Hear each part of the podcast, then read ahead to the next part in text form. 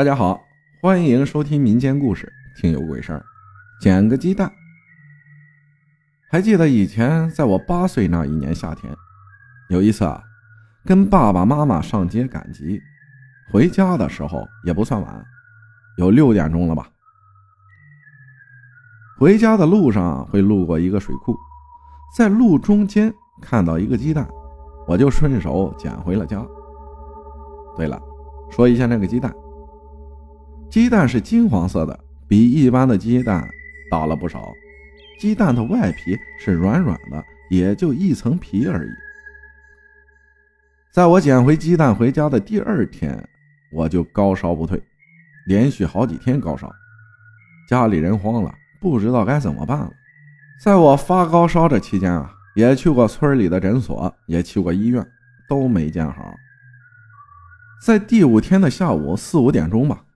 我睡醒了，就喊奶奶说：“我饿了。”连续叫了几声啊，没人回应。我就坐了一会儿，就听到门开了。我以为是我奶奶回家了，我就说：“我饿了。”接着就看到一个老奶奶走了进来。那个老奶奶不是我的奶奶，她比我奶奶还要老一点，头发全都白了。那个老奶奶就说：“孩子。”饿了吧？来，奶奶给你送吃的来了。我不知道他是从哪里拿出来的那些吃的，一下子就放在床上，好多好多的，什么都有。我看到那些吃的，我就问那个奶奶：“这些能吃吗？”那个奶奶笑呵呵地说：“可以吃的，都吃了吧。”那些吃的都是放在芭蕉叶上面的。我突然想到，以前我奶奶就是把这样的饭，晚上天黑的时候拿去十字路口去放。我们那里叫做功德饭，不知道大家那里叫什么。也就是晚上天黑了的时候拿出去三根香，加放在芭蕉叶上的饭和菜，拿去远一点的十字路口放下，上香烧点纸钱就可以回来了。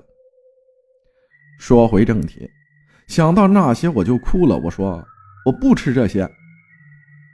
喊着喊着，我奶奶就回来了，问我怎么了。我说有一个奶奶叫我吃那些功德饭。奶奶就说谁是谁叫你吃的？我就指着那个老奶奶说是她，一个老奶奶就在这里啊。奶奶就一把抱着我，一直跑到我六奶奶家去，给六奶奶看看。六奶奶就是神婆。去我六奶奶家路程有七八分钟，去的时候那个老奶奶还一直跟在我们后面走，一直说话，一直诡异的笑。说的什么话？现在我忘记了。去到我六奶奶家，我就看不到那个老奶奶了。六奶奶做了一会儿法事，问我是不是捡到一个鸡蛋。这时我就奇怪了。他怎么会知道我捡了一个鸡蛋呢？我就说，我捡了一个鸡蛋。六奶奶就说，我捡了别人一个鸡蛋，人家上门来找了。